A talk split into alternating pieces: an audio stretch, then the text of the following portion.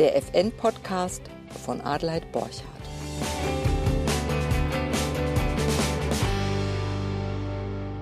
Die Ausbildung eines Pferdes ist für das Pferd ein Lernprozess. Wie aber lernen Pferde? Und warum sollte ich mich als Reiter oder Pferdebesitzer damit beschäftigen? Wenn eine das weiß, dann mein heutiger Gast. Sie ist Biologin und Pferdewissenschaftlerin. Das Lernverhalten von Pferden durchzieht ihre gesamte akademische Ausbildung. Sie promovierte über Untersuchungen zu höheren kognitiven Leistungen beim Pferd. Und wenn sie neben all den Lehrgängen in ihrem Institut für Verhalten und Kommunikation Zeit findet, schwingt sie sich selbst in den Sattel, egal ob western oder klassisch. Herzlich willkommen, Dr. Vivian Gabor. Und herzlich willkommen zu unserem ersten FN-Podcast. Ja, hallo, vielen Dank. Ich freue mich sehr, hier zu sein und äh, den interessierten Pferdemenschen mehr über die Wissenschaft, die ganz spannende Pferdewissenschaft erzählen zu dürfen. Dankeschön. Wir kennen uns schon länger, deshalb bleiben wir jetzt beim Du, haben wir beschlossen. Gerne. Du bist Wissenschaftlerin, genaues Arbeiten gehört natürlich immer dazu und das hat auch ganz viel mit einer genauen Sprache zu tun. Was ist denn Lernen eigentlich? Lernen ist im Prinzip die Anpassung des Verhaltens an neue Situationen. Der nächste Begriff, mit dem wir uns immer wieder beschäftigen, ist das Lernverhalten. Und als ich diesen Begriff mir mal auf der Zunge habe zergehen lassen, habe ich gedacht, wie verhält sich ein Pferd beim Lernen? alles, was wir nach außen hin an Verhalten erkennen können, können, das ist sozusagen, das ist die Ethologie, das, die Verhaltenskunde. Es gibt natürlich aber auch ein inneres Verhalten wie Empfindungen und Emotionen. Und beides, das nach außen sichtbare und das nach innen fühlbare Verhalten, spielt natürlich beim Pferd auch eine ganz, ganz große Rolle. Denn wir wollen ja als Trainer, Pferdebesitzer, ähm, dass unser Pferd möglichst gut lernen kann, ein gutes Lernverhalten zeigt ähm, ähm, und natürlich, dass wir ein bisschen durchblicken können, wann lernt es wie und wie können wir das positiv beeinflussen. Und wenn wir uns ein bisschen mehr darüber mh, oder ein bisschen mehr damit beschäftigen, wird klar, dass wir das wirklich können und das Pferd in seinem Verhalten, wie äh, Dinge gerne mit uns zu tun, also der Begriff Motivation, etwas zu tun, ist eine ganz wichtiger, ähm, wichtiger Punkt in der, auch in, in der, im Lernverhalten und der Lerntheorie. Und das können wir schaffen, wenn wir sowas wie ähm, äh, Timing, Pausen, die gute Lernumgebung, dass das Pferd sich ruhig verhält, wenn es lernen soll. Das sind alles ganz wichtige äh, Sachen, die wir aber als Mensch ja beeinflussen können. Das ist das Schöne dran. Motivation ist ja ein tolles Stichwort. Wünscht sich ja jeder Reiter ein motiviertes Pferd. Mhm. Ja, was muss ich denn machen, damit mein Pferd motiviert ist, wenn das wichtig für einen Lernerfolg ist? Also Motivation gibt es natürlich auch wieder eine begriffliche, eine wissenschaftliche Definition dazu. Das ist sozusagen der Drang, etwas zu tun. Motivation ist wichtig für unser alltägliches Überlegen. Wir sind motiviert zu trinken, wenn wir durstig sind, motiviert zu schlafen, wenn wir müde sind. Also Dinge zu tun, die uns grundsätzlich unser Überleben sichern. Beim Pferd sind das Dinge wie ähm, äh, immer wieder ähm, Sicherheit zu erlangen, Ruhe, Entspannung, Futter zu erlangen. Das sind alles Dinge, ähm, die für ein Fluchttier wichtig sind. Sich sicher zu fühlen, ist wahrscheinlich mit das höchste Lob für ein Pferd. Das heißt, motivieren ähm, können wir durch ein anschließendes Lob. Das bedeutet nicht immer die Futterbelohnung. Klar, man kann Tiere, die grundsätzlich mit Fressen überleben, und das tut das Pferd, auch mit Futter motivieren. Aber da wissen wir selber, können auch ähm, andere Verhaltenserscheinungen wie Distanzlosigkeit, vielleicht sogar Aggression entstehen, die uns dann eher das Lernen verhindern oder erschweren. Aber an viel Pausen, viel Lob, auch verbales Lob zu denken und eben insgesamt eine entspannte Atmosphäre zu kreieren, wenn neue Dinge gelernt werden sollen. Das motiviert das Pferd auch ähm, immer wieder auf den Menschen zu achten, weil es ja jedes Mal was davon hat, wenn es auf den Menschen reagiert. Und das, ähm, und, und so können wir die Motivation fördern, natürlich auch mit dem genauen Blick auf das Pferd. Ist es gerade entspannt? Ist es gerade unter einem Stress, wobei ein gewisser Stress für das Lernen auch völlig in Ordnung ist. Das ist bei uns auch so. Das nennt man den guten Stress, den Eustress, denn der fördert einen Anpassungsprozess, also den Lernprozess. Das heißt, wenn wir so ein bisschen in Bredouille kommen, ah, was suche ich gerade für eine Lösung, damit das gleich jetzt besser funktioniert oder ne, das geht uns so selber, wenn wir eine schwere Aufgabe haben, die aber uns herausfordert, ja, herausfordert und wir können diese lösen, dann steigert unser Anpassungsprozess und unser Lernverhalten sich ja auch. Ne?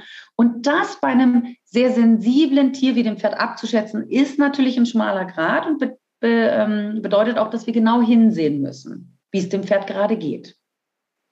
Du hast jetzt ja schon fast so ein bisschen angedeutet, wie so die Lernbedingungen sein müssen. Wie müsste ich jetzt, wenn ich mit meinem Pferd was übe, ähm, also jetzt in eine Lektion wie den fliegenden Wechsel, wie würdest du das Setting machen? Die Reithalle oder den Platz? Worauf, mhm. was würdest du machen, damit das Pferd ja, sich auf diese Aufgabe konzentrieren kann oder auf, die, mhm. auf diesen Lernprozess? Äh, sehr, sehr gute Frage und auch wichtig, darüber nachzudenken. Und wir können viel aus unserem Lernverhalten tatsächlich, aus unserer Humanpsychologie auch auf das Pferdelernen und auch die Lernumgebung übertragen. Das heißt, es äh, gelten Grundsätze wie vom Leichten zum Schweren. Das ist ein pädagogischer Grundsatz, der für das Lernverhalten des Pferdes auch sehr wichtig ist. Ähm, ne, vom, ähm, äh, also immer gucken, wo fühlt sich das Pferd wohl, wo ist ein, Kom ein Komfortbereich, den das Pferd kennt, wo wir vielleicht Dinge abrufen, die es schon kann und kennt. Das wie bei uns auch. Und aus dieser, aus dieser Komfortzone, das heißt, ähm, äh, wir, wir reiten Übergänge, die das Pferd kennt, das kennt den Galopp, es kennt den Innen- und Außengalopp zum Beispiel. Und dann fangen wir an, eine neue Aufgabe zu kreieren. Aus, dieser, aus diesem Komfortbereich rausarbeiten. Ja, also wir können jetzt nicht das Pferd sagen, du, du kennst diesen Platz und diese Halle nicht und bist sowieso aufgeregt und jetzt musst du was Neues lernen. Das würde das Pferd schnell überfordern in seiner Umsetzung unserer Reize. Und dann bekommen wir schnell auch das Gegenteil, dass das Pferd die ganze Situation mit was Negativem verknüpft und sich tatsächlich der Stress in so einem Fluchttier auch schnell natürlich ausbreitet und schnell zu einem Flucht- oder Abwehrverhalten kommt. Das heißt, wenn wir, also deswegen, man kann es nicht ganz grundsätzlich sagen, wo lernt das Pferd am besten? Da, wo es sich grundsätzlich erstmal sicher und wohl fühlt. Diese Atmosphäre muss natürlich vom Menschen vorher auch kreiert worden sein. Und in, diesem, in dieser Lernumgebung, das ist für manche Pferde sogar das Gelände, das ist mal ein Außenplatz, das ist die heimische Reithalle, ähm, da das Pferd in eine, in eine neue Situation zu bringen, die es dann lösen kann und wieder zurück in den Komfortmoment kommt. Das fördert eigentlich das Lernen, weil das Pferd weiß, es bleibt nicht stressig, auch wenn es gerade eine Herausforderung ist, sondern ich kann mich immer wieder entspannen und kann mich sicher fühlen. Und diese Phasen zu kreieren. Das ist eigentlich die, die Kunst, äh, wenn man mit so einem, so einem sensiblen Tier arbeitet wie mit dem Pferd. Ähm, gibt es eigentlich bei Pferden Lerntypen? Ich weiß, sowas wird gesagt, dass es das beim Menschen gibt, aber ich habe mich tatsächlich gefragt, ähm, spielt das auch noch eine Rolle oder gibt es das überhaupt bei Pferden, unterschiedliche Lerntypen?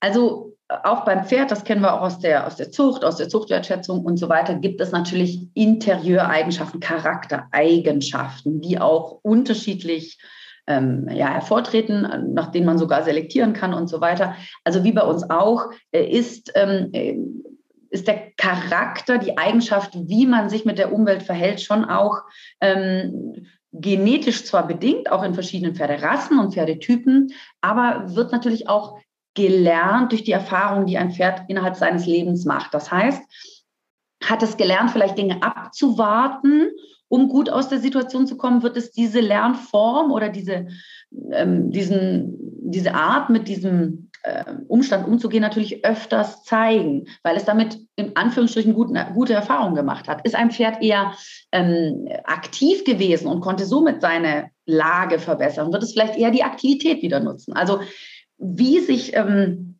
das Verhalten des Pferdes äußert, sind natürlich viele Faktoren, die es dazu gebracht hat. Also Charakter, die Umwelt, die, die bisherigen Erfahrungen. Man kann schon, was so ein bisschen Charaktereigenschaft angeht, man nennt das passive und aktive Bewältiger bei Pferden sehen. Ähnlich wie beim Menschen. Der aktive Bewältiger oder auch Active Coper genannt würde eher mit Aktivität und sogar Aggressivität bei hohen Stresssituationen reagieren und der Passive Coper oder passive Bewältiger eher mit Abwarten bis hin zu Resignation. Und diese Typen haben wir bei Pferden tatsächlich und diese würden auch ganz unterschiedlicher dann auf diese Lernsituationen reagieren. Da ein bisschen auszugleichen und dem Aktiven eher eine Ruhe zu geben und damit vielleicht eine Lösung zu finden für das Problem und dem Passiven eher Aktivität, also Reaktivität wieder in das Verhaltensrepertoire zu bringen. Das äh, sollte der gute Pferdemensch auch erkennen und dem Pferd in seiner Situation ein bisschen helfen, dass es nicht quasi in einer Richtung total verschwindet. Ich sage immer, wenn diese passiven Bewältiger so im Keller verschwinden und gar nicht mehr reagieren, solche Pferdetypen haben wir ja auch. Die sind deswegen nämlich nicht entspannt, sondern die, ähm, die können fast schon so ein bisschen depressiven Charakter haben. Also so gibt es schon bestimmte Charaktertypen, die eben auch unterschiedlich auf schwierigere Situationen reagieren. Okay, das heißt, ähm, wie viel Stress ist gut? ja, das ist schon bei einem Fluchttier eine, eine ganz filigrane äh, Linie, ja. Ähm, Stress würde man immer denken, oh je, bloß kein Stress. Aber Stress bedeutet auch Herausforderungen in unserem Leben. Das heißt, wir haben eine neue Arbeitsstelle, wir haben eine neue Arbeitsaufgabe. Daran zu wachsen ist ja der Anpassungsprozess. Das ähm, würde jeder Sportler in der Leistungsphysiologie sagen, wenn wir Grenzen überschreiten, ist das nachher irgendwann keine Grenze mehr, sondern im Komfortbereich. Das heißt, äh, ein, ein, ein Sprinter wird natürlich diese, diese Distanz vorher geübt haben oder sogar noch mehr, damit er dann in der Prüfung überhaupt das bestehen kann. Und wir denken immer bloß keinen Stress und bringen dann die Pferde aus Versehen in eine Stresssituation, die sie gar nicht vielleicht meistern können. Also lieber vorbereiten, was alles sein könnte. Ein Ausritt will vorbereitet sein mit den ganzen Hilfen, mit, ähm, die das Pferd verstehen und annehmen darf. Eine, eine Dressurlektion will vorbereitet sein. Also in kleinen Schritten zu denken, das Pferd auch mal in eine Herausforderung natürlich zu bringen und diese ist aber nachher irgendwann gar keine Herausforderung und wir gehen in die nächste Stufe, ja, in die nächste Lektion oder den nächsten Schwierigkeitsgrad oder den höheren Versammlungsgrad und so weiter oder das Ganze an einem anderen Ort abzurufen. Auch das ähm, äh, verstärkt den Lerninhalt oder festigt den Lerninhalt. Dinge transferierbar auf andere Orte und Situationen zu machen. Ähm, und das auch zu tun, nicht denken, wenn zu Hause alles klappt, klappt es auch auf dem Turnier. Das weiß jeder, der das schon mal versucht hat. Sondern ähm, auch diese Situationen bedeuten Stress. Und jetzt muss der Mensch eben genau gucken, ab wann wird es zu viel für das Pferd? Ist das dauerhafter Stress, wo das Pferd überhaupt gar keine Ruhe mehr in der Situation bringt? Dann wird höchstwahrscheinlich kein Lernverhalten kein positives Lernverhalten stattfinden können, sondern immer wieder, was ich vorhin schon sagte, das Pferd in eine Ruhesituation zu bringen. Innerhalb einer Einheit sollten Pausen und Ruhesituationen immer wieder vorkommen. Man sagt ja auch gerne, in der Pause wird gelernt und diese Pause ist mental und körperlich gemeint. Ähm, und ähm, da sind wir wirklich angehalten, als Pferdemenschen, als Trainer und Besitzer darauf zu achten, hat mein Pferd mal einen Stress, den Anpassungsstress, der danach nach ein paar Sekunden bis Minuten wieder weg ist? Oder hat er in jeder Einheit 60 Minuten lang Grundstress? Also das sehen wir natürlich auch an, an, an Gestiken oder auch an Übersprungshandlungen wie Zunge raus, Überkauen, ständig angespannte ähm, Kaumuskulatur, Zähneknirschen, ständiges Schweifschlagen. Also das sind natürlich ganz klare Zeichen von einem von einer Verspannung im Körper, mental auch und äh, einem Stressmoment.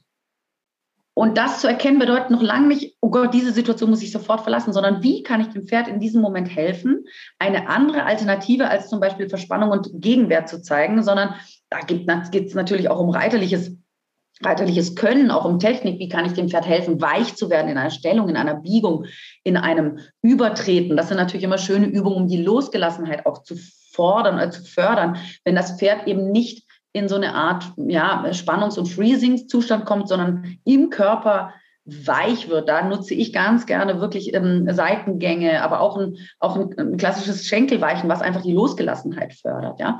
Ähm, also durch solche Übungen, aber auch mental dem Pferd zu zeigen, du kannst es schaffen, ja, also wir zeigen ihm, was ist die Lösung und das müssen wir tatsächlich innerhalb von ein paar Sekunden bis spätestens Minuten zeigen, weil sonst natürlich auch eine Fehlmuskulatur ähm, entsteht, wenn das Pferd gegenhält gegen irgendeine eine Hilfe, also nicht durchlässig ist. Ja. Wie lernen Pferde? Ähm, mhm. Da gibt es ja bestimmte Fachbegriffe. Habituierung, Sensibilisierung, ja. operante Konditionierung, ja. klassische Konditionierung, dass du vielleicht einmal beschreibst, wie lernen Pferde? Genau, das sind tatsächlich die Lernformen, die es gibt. Also, wir, also das, klar, das ist jetzt schon sehr detailliert, aber ich glaube, es ist schon auch wichtig, diesen Grundsatz einmal zu, äh, zu wissen, dass es ein, ich würde mal äh, einfach sagen, ein eher niederes Lernen gibt. Das ist das nicht assoziative Lernen. Da ähm, was du gerade sagtest, die Habituation und die, also die Gewöhnung anders gesprochen und die Sensibilisierung fallen unter den Begriff dieses, ähm, dieser etwas unterschwelligen Lernarten der nicht, des nicht assoziativen Lernens. Da haben wir Beispiele wie Triebigkeit auf den Schenkel. Das ist ein Gewöhnungsprozess, der ohne eine hohe kognitive Leistung, also ohne das Bewusstsein, quasi, dass der, der, der Schenkelreiz wiederholt sich und das Pferd reagiert immer weniger. Das ist ein wichtiger Prozess des Gehirns, um irrelevante Reize auszuschließen, dass man nicht auf alles immer reagiert. Sensibilisierung ist das Gegenteil. Im Positiven natürlich die Verfeinerung der Hilfen. Der Reiz wiederholt sich und das Pferd reagiert immer stärker, also feiner. Ähm, das sind diese unterschwelligen Prozesse. Gewöhnung kann natürlich auch positiv sein, wenn wir sagen, wir wollen an Schreckreize gewöhnen, an wirklich das erste Satteln, die Schabracke, nachher eine Plastiktüte, sonst was. Also wir können beide Lernformen sehr positiv nutzen. Sie könnten aber auch passieren, wenn wir es nicht wollen. Die Sensibilisierung dann vielleicht auf die Sprühflasche. Das Pferd erkennt immer früher, wenn wir die Sprühflasche aus der Putzkiste holen. Denn das Gehirn ist natürlich ähm, dahingehend ausgerichtet, dass das Fluchttier immer früher Gefahren erkennt. Ja? Und so kann uns das auch zum Verhängnis werden, dieses Verhalten oder dieses Lernverhalten. Das wären also eher diese ein bisschen unterschwelligen Lernprozesse. Die höheren werden dann diese assoziativen Lernformen wie klassische Konditionierung operante oder auch instrumentelle Konditionierung genannt und dann eben auch das abstrakte Lernen. Und äh, bei der klassischen Konditionierung bestimmt hat der ein oder andere schon vom Pavlovschen Hund gehört, der also über ein Glöckchen äh, konditioniert würde, äh, dass, dass er eine Futtererwartung hat und dann der Speichel schon fließt, wenn das Glöckchen klingelt. Das heißt, man paart einen neutralen Reiz wie das Glöckchen mit einem natürlichen Reiz der, des Futtergeruchs, ja. Und dadurch wird eigentlich ein völlig neutraler Reiz bekommt eine Bedeutung. Und das haben wir viel im Pferdeverhalten oder in der Mensch-Pferd-Begegnung, wie verbale Kommandos, Schnalzen, Terab, Scherit. Wir können uns immer vorstellen, wenn wir eine, in eine, Pferd, eine wilde Pferdeherde gehen und sagen Scherit oder Terab, da wird keins reagieren, außer es wird komisch gucken. Also wir bringen dem Pferd bei, einen neutralen Reiz wie Terab, also ein Stimmkommando, mit dem Trab zu verbinden. Wie machen wir das? Indem wir einen natürlichen Reiz, vielleicht die Berührung der Gerte von hinten, wenn man das natürlich nennen will, oder ein bisschen über Körperspannung, ähm, das Pferd in den Trab zu bekommen und paaren das mit dem Wort Terab. Und irgendwann wird es Terab damit verknüpfen. Das ist klassische Konditionierung. Das kann uns auch wiederum ein bisschen zum Verhängnis werden, zum Beispiel in der Situation, das Pferd hört das Tierarztauto und bekommt dann schon Stress. Das bedeutet, es hat das Gehirn auch da, es hat eine Vorhersehbarkeit. Äh, oder die Reize äh, lassen sich, oder die Gefahr lässt sich vorhersehen, indem immer ähm, in der Situation die, die Außenreize verknüpft werden, wie zum Beispiel Tierarztauto, Tierarztgeruch, Stimme des Tierarztes oder wenn der schon so eine Spritze aufzieht, spätestens dann weiß das Pferd, oh, das hat mal wehgetan. Das heißt, mein Körper bereitet sich jetzt schon auf Abwehr oder Flucht vor. Ja, das ist dann auch ein neutraler Reiz. Tierarztauto, was an der Wildpferdeherde, sag ich mal, vorbeifährt, das, ne, da wissen die nicht, was da passiert. Aber wenn es durch Erfahrung gelernt wurde, diese Verknüpfung, ne, schaffen wir im Prinzip so eine Vorhersagbarkeit. Weiter ganz wichtiges Verhalten, operant oder instrumentelle Konditionierung, da ist wirklich das Bewusstsein des Pferdes, das aktive Bewusstsein beteiligt, wenn man, äh, man sagt, ähm, das Verhalten ist das Instrument, um die Umwelt in dem Moment zu beeinflussen, also sich in eine bessere Lage zu begeben. Ja? Hm, was hätten wir für ein Beispiel? Ich habe bei meinem Laufstall so eine Futterstation, das heißt, die Pferde, man nennt das auch Trial and Error, also Versuch und Irrtum. Die gehen dann in diese Futterstation, machen den Kopf hoch, mal Kopf runter, mal links, mal rechts. Und irgendwann erkennt diese Station, wenn sie den Kopf unten haben, den Transponder und schüttet Futter aus. Das heißt, die können das ganz alleine lernen, indem sie einfach versuchen. Und irgendwann gehen sie gezielt rein, senken den Kopf und bekommen Futter. Das ist so eine ganz klassische operante oder instrumentelle Konditionierung. Also man nennt das ähm, aus einem zufälligen Verhalten heraus entstandene Verknüpfung, die dann mit Belohnung assoziiert ist, in dem Fall Futter. Und deswegen wird sie immer wieder gezeigt. Das nennt man auch und das Verhalten wird verstärkt gezeigt. Und das haben wir oft auch im Pferdetraining. Das heißt, wenn wir zum Beispiel vom Boden das seitwärts üben und wir gucken dem Pferd auf, die, auf den Bauch und tippen vielleicht mit der Gerte an, gehen selber etwas seitwärts, das Pferd geht seitwärts, wir hören auf mit dem Druck und der Hilfe. Das ist ein, in dem Fall negative Verstärkung, also wir entnehmen einen Druck und das ist das Lob. Das Pferd wird nächstes Mal schon vielleicht sensibler, dann kommt das andere Lernverhalten auch hinzu, schon auf unseren Blick seitwärts gehen. Wenn wir den Blick entnehmen und aufhören und pausieren, hat das Pferd wieder für dieses Verhalten ein Lob erfahren. Also diese ganzen äh, Lob und äh, Verstärkung und so, das spielt sich jetzt hier in, genau in diesem Lernverhalten, äh, spielt das eine ganz wichtige Rolle. Nehmen wir mal die Reitlehre. Wir haben ja die, wir haben die Gewichtshilfe, wir haben die Schenkelhilfe, wir haben die Zügelhilfe.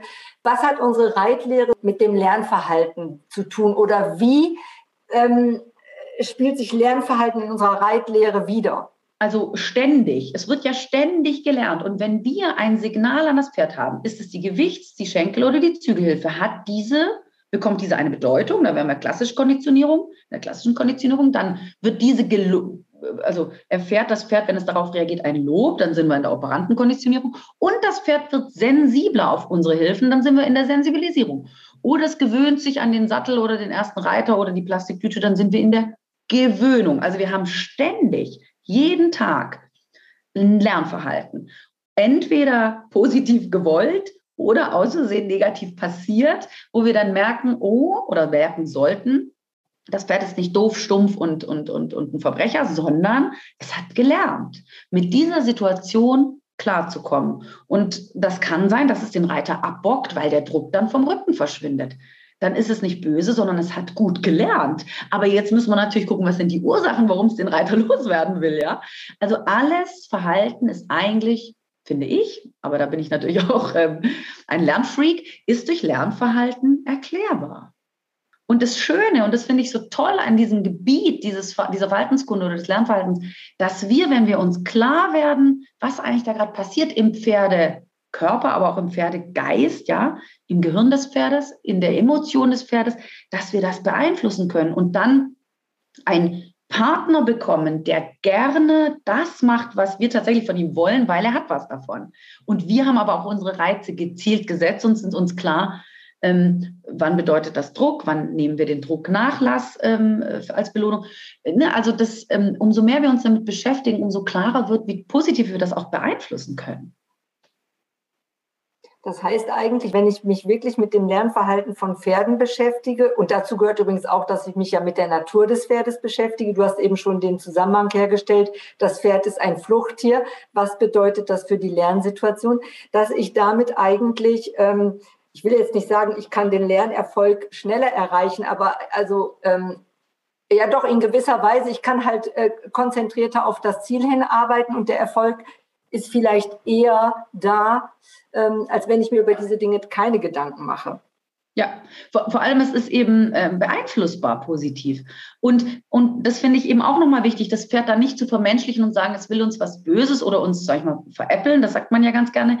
Nein, das Pferd sucht in dem Moment immer nur eine gute Lösung für sich selbst, weil es Sicherheit, Entspannung und Druck nachlassen möchte, wie auch in der Herde auch. So ist die Herd Herdenstruktur auch aufgebaut. Und ähm, dass wir dieses natürliche Lernverhalten nutzen sowieso in unserer Ausbildung, auch wenn es uns gar nicht bewusst ist, aber auch eben Stress und Leid im Pferd vermeiden können und wie du gesagt hast, natürlich effektiver sogar mit dem Pferd arbeiten können.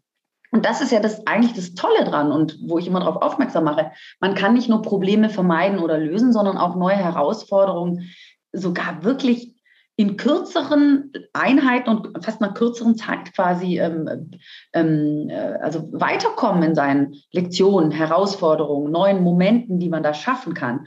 Wenn man sich aber klar ist, in kleinen Schritten, in kleinen Schritten, die wir gut beobachten können, ähm, zu denken. Und dann wird ein großes Ganzes draus. Und zwar äh, effizient wirklich und, und auch pferdegerecht, ja.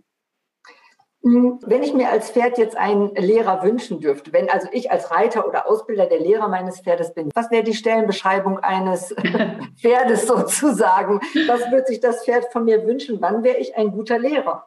Sehr gute Frage. Also ähm, ich denke, wenn wir uns selber mehr reflektiert auch unsere Körperspannung und unsere Stimmung mal wirklich auch beachten und auch im Griff hätten, ich glaube, da wäre das Pferd ganz froh drum wenn wir nicht auf die Weide oder auf den Paddock kommen und haben noch Stress vom Alltag und sind in einer hochgradigen Anspannung, beißen noch die Zähne aufeinander und wollen dann mit unserem Pferd Zeit verbringen, dann sagt das natürlich, ey, mit so einem angespannten Wesen und Körper will ich gerade nichts zu tun haben, weil das bedeutet erstmal Gefahr für mich, sondern dass wir mal gucken, was senden wir da selber aus und, und ähm, bestrafen nicht nachher das Pferd dafür, dass es vielleicht weggesprungen ist, weil wir völlig angespannt sind oder sich nicht konzentrieren konnte, sondern also ein Mensch, der sich tatsächlich und seine Emotionen im Griff hat, das wäre, glaube ich, ein, das wäre bestimmt ein Punkt in der Stellenausschreibung.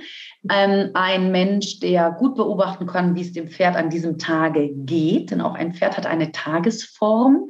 Es lebt im besten Fall in einer Herde, wo es natürlich auch äh, den einen oder anderen Disput oder mal eine unruhige Nacht gibt. Das heißt, wenn ich es dann morgens raushole, kann das sein, dass es einfach vielleicht weniger Schlaf hatte oder es, äh, ja, also das, äh, das kann hormonell bedingt sein, zyklusbedingt sein und so weiter. Warum das dem Pferd heute anders geht als gestern.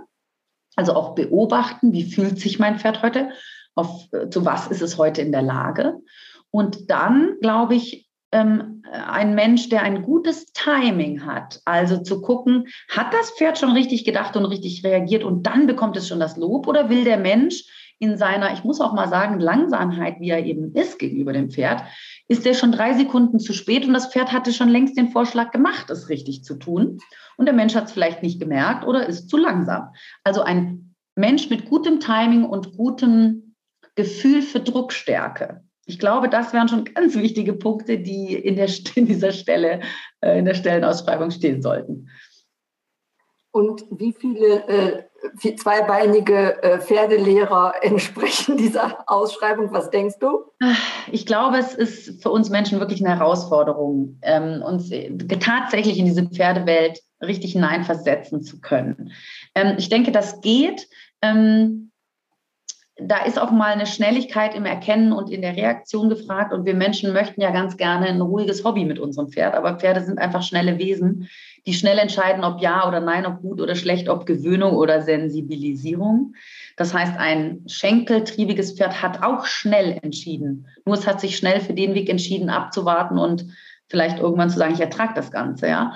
Also ähm, ich glaube, in allem Guten, was wir für unsere Pferde wollen, sind wir immer noch oft in unserem Menschenkopf. Das heißt, die Vermenschlichung und unsere Gefühle und Emotionen stehen, stehen uns da oft im Weg. Ähm, neutral zu sein, ein bisschen wie ein Pferd zu denken, sage ich immer, und manchmal auch unsere eigenen Egos oder unsere eigenen Vorstellungen für diesen Tag oder für die Ziele mit diesem Pferd mal hinten anzustellen, da würden wir wahrscheinlich weiterkommen und uns wirklich konzentriert nur mit diesem Tier in diesem Moment zu beschäftigen. Ich sehe noch viel zu viele, die mit Handy oder Zigarette oder wie auch immer das Pferd warm führen, also oder wie auch immer auf dem Pferd sitzen, te telefonieren. Also wie können wir von einem so feinen Wesen verlangen, dass es sich auf uns konzentriert, wenn wir das nicht selber tun? Und ich glaube, dass da steckt eine Herausforderung, aber eine ganz, ganz große Chance dahinter, in diesem Moment sich selber zu fokussieren und ganz bei dem Pferd zu sein und auch bei sich selbst zu sein. Und ich glaube, das, das ist ein tolles Training und ich denke, das kann man auf jeden Fall gut schaffen.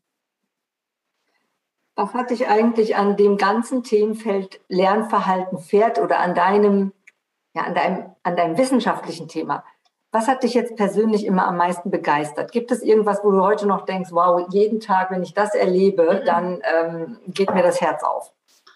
Ähm, ich hatte neulich, und den habe ich immer wieder, aber neulich hatte ich wieder so einen Moment mit dem Trainingspferd, ähm, am, am Langseil gearbeitet, also an einem langen Bodenarbeitsseil. Und ich habe nur auf fast Gedanken und Fokus, also Blick, dieses Pferd auf mehrere Meter jeden Schritt bewegen können. Mal die Vorhand, mal seitwärts, mal die Hinterhand, mal eine Ruhe, mal wieder Aktivität. Und, dann, und da wird mir immer klar, wie plump wir Menschen doch manchmal sind ähm, vielleicht ist das unser Alltag, der uns da so ein bisschen abstumpfen lässt, vielleicht, weil es gibt einfach so viele Reize, die wir aufnehmen, so tagsüber und in unserer ganzen Menschenwelt, dass wir uns eigentlich viel mehr reduzieren könnten, um mit dem Pferd zu sprechen, zu kommunizieren. Und diese Momente, die erstaunen mich jedes Mal. Wie kann das Pferd so eine feine Intuition eigentlich nur oder Intention, Entschuldigung, die wir haben, äh, zum Beispiel das Pferd zu bewegen von unten oder auch von oben.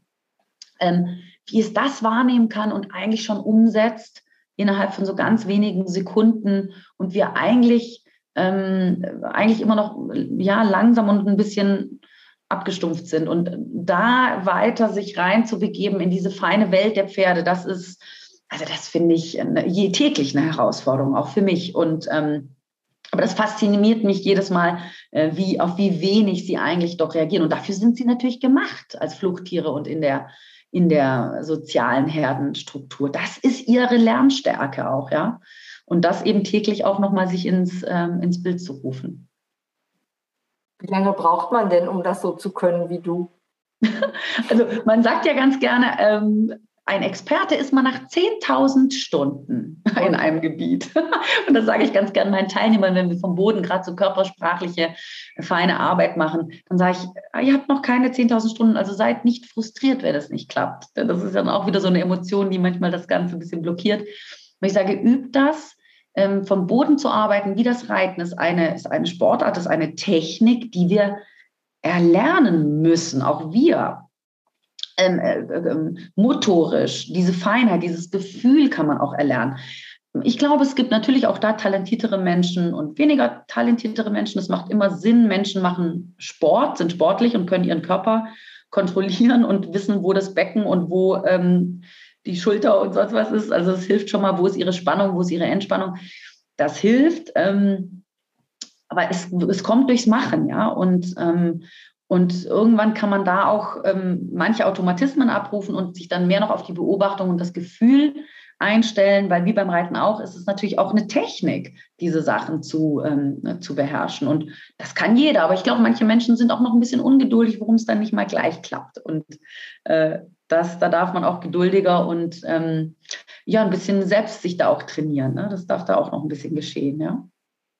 Ja, ich Geduld habe ich auch gerade gedacht. Du hast, also wenn ich 10.000 Stunden höre, würde ich jetzt eigentlich fast als letzte Frage oder als letzten Wunsch in unserem Gespräch sagen, liebe Vivian, was sagst du den Menschen da draußen, warum es sich lohnt, äh, sich 10.000 Stunden Zeit zu nehmen? Also womit motivierst du jetzt die Hörer unseres Podcasts? Einem Tier, was wir uns anschaffen, das bestmöglichste Leben zu geben, das bedeutet nicht nur die Haltung, das Umfeld und so weiter, sondern eben auch mental, psychisch dem Pferd so wenig schlechten Stress wie möglich ähm, zukommen zu lassen, eine gute Zeit mit uns als Menschen und diese können wir selber beeinflussen. Das ist das Tolle daran. Wir können das Verhalten des Pferdes positiv beeinflussen, indem wir auf uns gucken, was wir an Signalen aussenden, wie wir diese aussenden, in was für einem Timing und in was für einer Stimmung wir auch selber sind. Ähm, und deswegen lohnt es sich, denn wir alle sind Pferdeliebhaber. Wir lieben unser Tier, unsere Tiere, die wir haben. Und deswegen ist auch unsere Verantwortung, uns damit zu beschäftigen. Und, und wir haben positiv, sage ich mal, die Macht, das zu tun. Und dann sollten wir das auch machen. Und deswegen lohnt es sich, auch mit diesem Thema sich auf jeden Fall näher zu beschäftigen. Liebe Vivian, ganz herzlichen Dank, dass du dir Zeit genommen hast für dieses Gespräch. Ähm, ich, bin, ich merke, ich brauche auch noch 10.000 Stunden.